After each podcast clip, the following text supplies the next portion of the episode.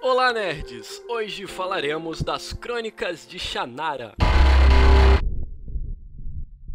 A série produzida e criada por Alfred Gog e Miles Miller é uma adaptação da série de livros de Terry Brooks.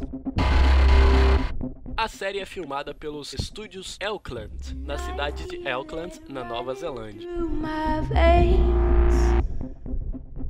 A história contada nas Crônicas de Shannara se passa há milhares de anos no futuro, num momento em que a tecnologia já não existe mais e onde a prática da magia ressurgiu no mundo. Posteriormente, desapareceu novamente. Elfos conduzem a sociedade enquanto humanos são considerados uma subespécie.